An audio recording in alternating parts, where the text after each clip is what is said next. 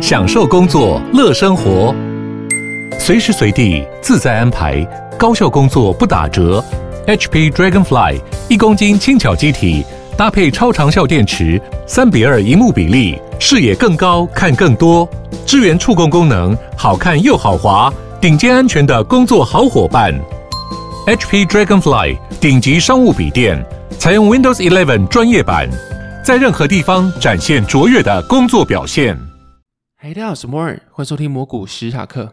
那在节目开始之前，我先宣传一下，就是我开了我的方格子新的专栏，那里面会有个双周报，就是每两个礼拜会写一次自己看完报告之后的整理啊，或者是看完市场内容之后的一些想法。然后除此之外，也会写一些产业追踪或者季报解析的东西。就是如果美股财报季的话，我就额外去写一些我自己有兴趣的产业这样子。反正就是两个礼拜至少会有一篇文章。那大家可以先去我的资讯栏下面的链接看一下喜不喜欢。如果喜欢的话，欢迎订阅追踪我的专栏这样子。然后大概这样子吧。那接下来进入正式内容。上礼拜我去打球，然后又听到一个就是其他球友可能因为其他的癌症然后不在的消息，那会觉得说，哎，身边的一些认识人渐渐的开始慢慢消失，然后这个时候你会觉得说，哎，其实只要平安吧，就是反而会觉得说，哦，你不会去太在意说人家做什么事情顺不顺你的心，反正能做就是福，因为能做表示说他还有个好好的身体，能够在你身边跟你这样相处就是了，反正就是会觉得平安开心现在是最重要的。然后最近就发生一件事情，就是诶，我老婆跟她的闺蜜，她们之后要去看五五六六的演唱会，然后十月十四号吧。然后下一个礼拜我会跟着去，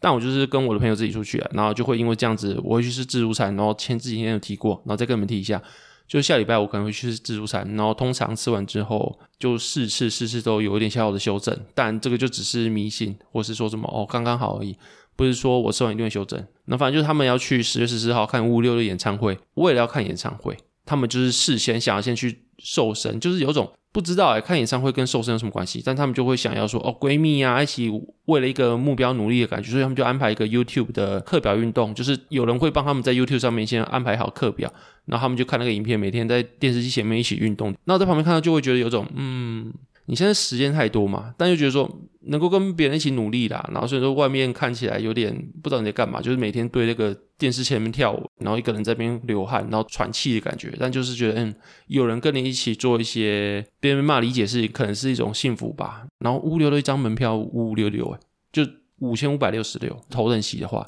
现在看演唱会这么贵，还是物流特别贵，我也不知道，反正就是听起来有点吓一跳啦。那最近会觉得说平安就是福，还有另外一件事情就是中国有一位。被称为巴菲特，中国巴菲特的一个私募基金经理人叫关善祥，他最近挂掉。然后后面原因我们就不探讨，但他旗下的基金在这几年亏了六成，然后原因在于他生前去重压地产股，就中国的地产股。其实他来历听起来也蛮厉害，就是他高中学历而已，但是他从三十万人民币进到市场之后翻到上亿元，然后在二十八岁就实现财务自由，这是我在网络上查到他的来历。然后听起来好像很可怕，就是他怎么可以赚那么多钱？感觉一定有开大杠杆。只是如果是以他揭露的投资原则的话，其实听起来是蛮合理的，至少我没听说什么大的问题。就是他只投资好的产业龙头公司，然后只在估值低的时候进行投资，然后长期持有，然后也不用杠杆投资，然后也只用闲钱。但最后它还是爆炸，就刚刚讲了嘛，它基金配六成，然后目前只剩下四成的净值去做清算这样子。那我看网上有个知名的评论家叫蔡胜坤有说，就是中国的经济容易被政治因素左右，所以说有很多成功的投资者背后其实都有政治力去做支持。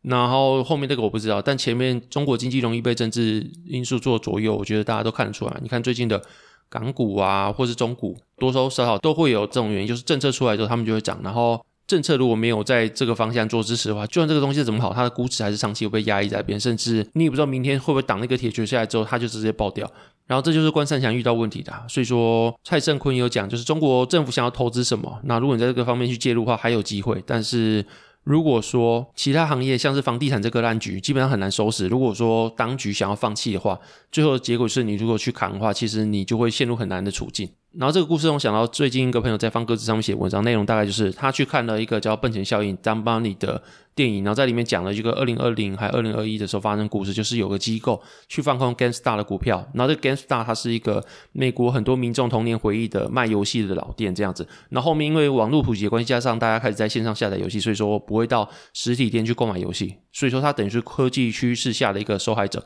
所以很多机构开始放空 Gamestar 的股票，然后又发那个放空的报告。所以就导致说当时 GameStar 的放空部位高达一百四十趴，就等于说你的全部的股票都放空一次还不够，还被拿出来再放空一次的意思。所以那时候就有很多网友号召说，财团要让 GameStar 倒闭，那我们就要救他。那当然你事后回来看，因为当时我也参加这个，但只是我就是买个机股去做好玩了，因为那时候我也不知道这个故事，我是觉得说这个东西怎么涨那么多，然后我就跟着进去玩。那时候就还蛮久了，反正就是这个故事，你事后看一定会有其他机构参与在里面。因为基本上你不会因为散户的资金量就可以去嘎爆个机构，所以说我觉得这就是一个机构的博弈战场，之后面被包装成一个什么散户小虾米打赢大鲸鱼的故事而已啊。那我印象中被嘎爆的机构就是香榭资本嘛，反正最后就被包装成散户胜利啦。但当时嘎上去的时候，我记得就是有避险基金，因为不止香榭资本去放空这张股票，然后所以说有些避险基金开始面临破产啊，或者交易平台啊扛不起这段落差之类的，然后就出现类似奥博的情况，像是在平台上面只能平仓，就是只能卖出，不能够再进去买这个股票。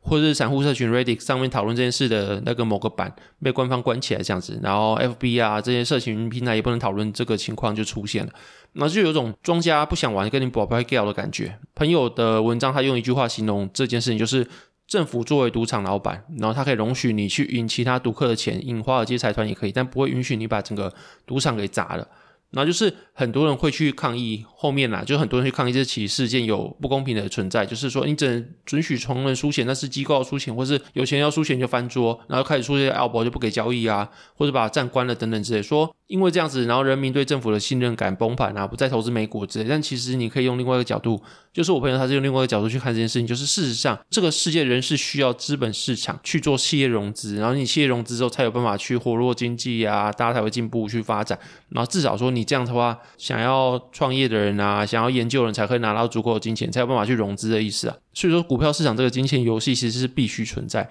虽然不公平，但它已经是我们能够找到最公平的方式。所以说，在市场想活得久，就是你身为一个散户投资人，如果你在这个市场想要活下去的话，你就应该知道，这本就是不公平的游戏，然后你不要去触碰规则制定者的底线。然后像刚刚讲的那些规则制定者有谁？就是政府，那就是最大的规则制定者嘛。然后在另外一个领域，你也看到，就是像大家都知道说有外汇，然后政府会操弄外汇，你也知道，像台湾有在做嘛，然后日本有在做嘛，然后美国有在做嘛。但是大家会说我有在操弄吗？没有嘛？你在新闻上可以看到明目张胆有人说国家在操弄外汇嘛？没有嘛？但是国家有没有操弄外汇的影子，你应该看得出来，就是你可以知道政府会操弄外汇。然后机构有更快的内线，这场游戏你进来玩本来就是不公平，但是这也是一体两面，就是为什么在这么不公平的游戏下面还有人愿意进来玩，就是因为你往往在股市崩盘到低点的时候，你可以看到国安基金抄底，然后你就可以进去跟着抄，然后或是某些市况下气氛再烂，然后再怎么绝望，还是有人敢进去买下去，为什么？因为大家知道说。这个庄家是规则的制定者，就这个游戏它是有庄家的。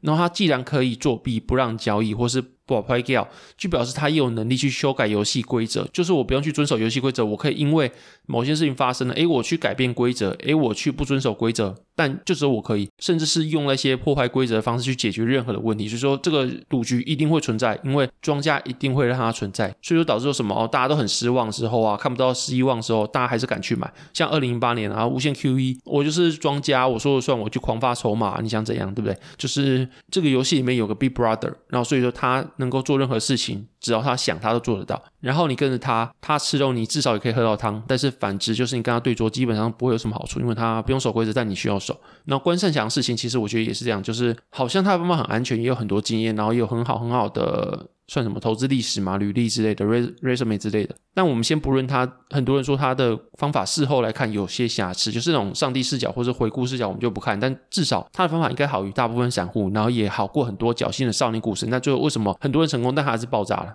你可以说他是因为跟规则制定者对坐，或是说他触碰到了规则制定者的底线。就是像中国一个不爽，他其实可以说什么？像我之前记得我投资美股时候发生什么，就是那个线上教育机构，中国的线上教育机构，像什么跟谁学啊、新东方啊什么之类，就一天可以下跌八十趴以上、九十趴。为什么？因为中国说禁止补习，就是因为这样子，他也不管说什么哦，你这上面是不是市场经济？是不是你危害到人家生存权了？是不是你违宪什么之类？我不管，我中国想干嘛就干嘛。所以他其实比很多国家的规则制定者更制定者，因为他不藏也不装，我就是想干嘛就干嘛。然后我也不管你是会不会死，我也不管说什么法律是怎样，我会不会侵害到谁的权利，我说了算。所以这个情况下，你去跟这种规则制定者去对坐，你会死很惨。然后像是关胜强，他可能就是抄那些股票或者抄地产股，抄满手血。但中国哪聊你？他想做什么就做什么。但是关胜强还去扛这个东西，就是跟规则制定者站在对立面。所以说它就爆炸。然后你也可以说，如果他今天不是生在中国，或者他不是只投资中国股票的话，以他的投资经验跟方法，说不定不会死。但现实就是他那边，然后又跟政府的政策去对干，最后我不知道是不是全部原因啊，我也不知道说我这样讨论是不是很就是没有太深入，就是很多会觉得说你是不是讨论太浅，然后又自以为讲一番大道理。但我觉得说，就是你跟政府对干，尤其他是规则制定者，又是那么阿爸的规则制定者，然后你跟他这样对干，基本上不会有什么好下场。我会这样觉得。那所以说，这整起事件给我最大启发，反而是我朋友那一句话，就是别触碰规则制定者的底线。然后从反面讲，就是就算今天你没有权利跟能力好了，但是如果你顺着规则制定者的话，去当个在牛身上吸血的牛蝇，其实你反而也可以得到好处。就是牛蝇那么小，但是你跟上一只牛了，跟在它身上，你还是可以在旁边去喝到一点汤，那反而可以得到好处。然后当你可能觉得这个方法很理想啊，很势利啊，没有梦想之类的，但我觉得就是你尽量谈理想，要谈助人。也要看你在什么位置，就是你一个平凡人，你用尽全力救人，你把所有的身家全部拿出来，好，顶多就套个几百万出来给人。但如果郭台铭想救人，他就算没有很想救，一根小指头给你就好了，也是几亿来几亿去的嘛。所以说，我觉得说就是唯有让自己变强大啦。所以说，你的梦想啊跟善良才有意义存在。当然，你的心意很重要，但是如果你今天只有心意的话，你是没办法帮助到别人，人家需要是面包，需要是钱，然后也唯有你变强大的时候，你才有办法在你最重要的人遇到困难的时候去翻转局面，而不是说什么我身无分文的时候，然后我朋友遇到困难了，然后就义愤填膺站出来跟人家小虾米对干大鲸鱼，就干你没有任何帮助啊，你没有任何的实力啊，没有钱，没有权利，你要怎么跟他干大鲸鱼？你就只能说什么满足自己的个人英雄主义以外，你其实没有先任何波澜就被人家干掉了。所以我知道这个游戏不公平啊。然后我觉得就是基本上就算不公平，你跟着庄家的阵营去顺顺的做，你还是可以喝到汤圆。然后这个具体体验就很像是很多人在靠腰房子很贵，然后看房子一涨上去，最后忍不住还是跟着买，然后买完之后发现哎干还继续涨，就觉得哦真香这种感觉，就是你会靠腰房子一直涨，靠腰到最后你就跟着加入买房，然后觉得哎真香。然后或是你觉得说资方很靠腰，最后你还是进去买股票啊，然后一边觉得资方很坏蛋，一边又享受资本市场的红利，反正就其实山不转路转啊。你觉得人生不公平，世界不公平，但不公平的原因就是因为一定有哪里比较轻松，一定有哪里比较累，然后得到报酬可能是一样，甚至是比较轻松的，还是得到比较好报酬，所以才会不公平的存在嘛。所以说你知道世界不公平，就表示一定有更轻松方法可以活着，然后所以才会所谓不公平。我觉得观念有点像是。小时候看过一部动画叫《反叛的鲁鲁修》，然后里面有两种改变世界的方法，就像一个是革命，就是体制外去推翻政府；另外一个就是体制内，就是顺这个世界。然后当你顺这个世界一直做，然后做到大官之后，做到你有 power 有权力的时候，你可以去改变那个世界的时候，你再跳出来去改变它。然后里面就有两个主角，他算是双主角嘛。然后两个双主角就不同方式去改变世界，一个是最后变成政府的敌人，流寇啊，然后对立面之类的。然后另外一个选择去在体制内改变世界，就成为军人，然后就变这样就。军人，你要跟那个另外一个主角是反派去做对立，那种感觉了。反正就是两个方法都能改变世界，但是你要做流寇的话，我会觉得说一来难啊，二来就是如果你没有资源的话，你要怎么去做流寇？就是人家至少有个山寨啊，有个手握军马，你知道吗？就是小时候或是你在以前看到的什么中国古代历史，什么《水浒传》，你也要有个山寨，你要有什么一堆好汉在你的手下，然后你要囤粮啊，囤军马。你都没有的话，你就不是留空，你就只是在路边的混混而已啦。就是你如果真的想要改变世界的话，你还是要有点资源。然后资源哪里来？如果你没权没势，没有投胎好的话，你还是只能够先从体制内拿资源。我觉得是这样子。但当然，这是我的想法，就是给大家做参考这样子。那反而总之就是觉得说，关上这件事情啊。就是真的是一个很好的跟规则制定者去做对立面的体现，然后会希望说，然后你要说会有什么想法吗？就是你如果今天让我看到关三强的投资方法的话，我不会觉得有太大问题，至少我不觉得他的问题是会去死的。然后因为理论上在其他国家，你的市场给予的定价它是一个规律的，你在投这种低估值或合理估值股票的时候，它会比较有安全边际，就是你知道它不会涨啊，顶多是不会涨啊，但它不会死到什么。价值浮现到爆炸，还是没有人去买，然后一直往下掉，一直往下掉，或者说政府要让你死，他要死里打你，因为其他国家他都会有什么有权利，然后国家会在乎你的人生的利益跟人生本来就该有的自由权利，但是。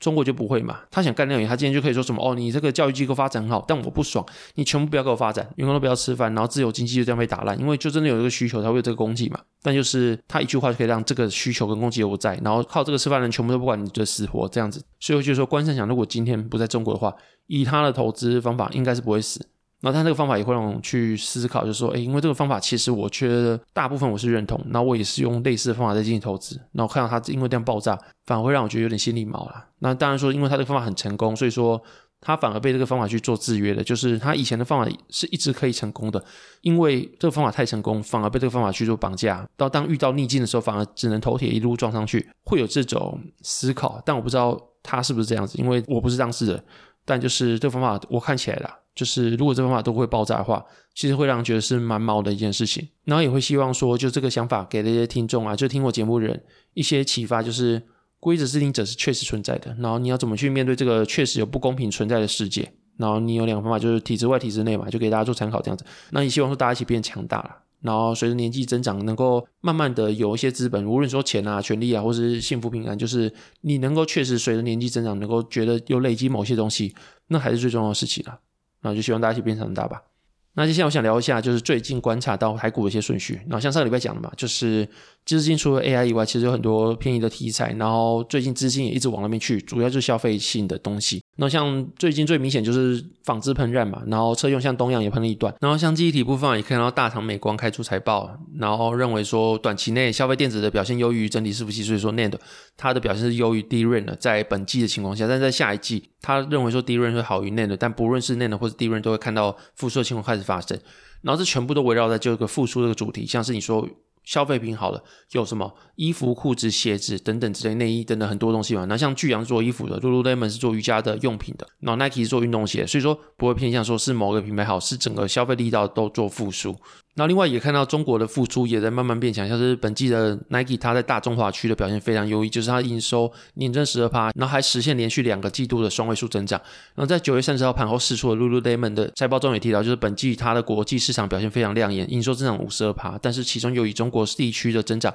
六十一趴表现最为亮眼。然后他们财务长也表示，因为受惠于解封缘故，本季中国地区无论线上或实体店面销售都非常的好。然后所以说这就是像刚刚讲的，围绕在一个复苏然后全面性的主题上。然后在复苏这块东西，其实你看完纺织嘛，你再去看美光记忆体，你可以推测说会不会是全体，就是整个购买力道都出现复苏的情况，像是纺织啊、车用啊、脚踏车啊、消费电子啊，然后这些东西都是因为景气下行然后受害的产业，就可以去预期说后面会不会共同有复苏的情况发生。然后在产业之后，你还可以拆更细，像是记忆体啊、光纤啊、导线架啊、原料钢材啊等等之类，或是运输，像是散装行啊等等都是。然后基本上这个东西你还是可以把每个产业。拆成更细，像是原料、零件、组装、品牌或是终端这样子。像是纺织业，你看到制鞋，然后像制鞋，你还可以看到更上游，像是鞋材的百合啊、三方可能先做反应，然后后面才是丰泰，然后后续才是志强、玉器，他们可能终端产品不一样，所以他们的反应时间可能不一样。那像宝成目前还没看到反应的情况，但是它的同材已经开始反应了。那这可能跟它的营收有转投资南山，或者跟转投资台湾的通路有关。那终端的话，Nike 的话，它财报算是一个催化剂，就是美国发了财报之后，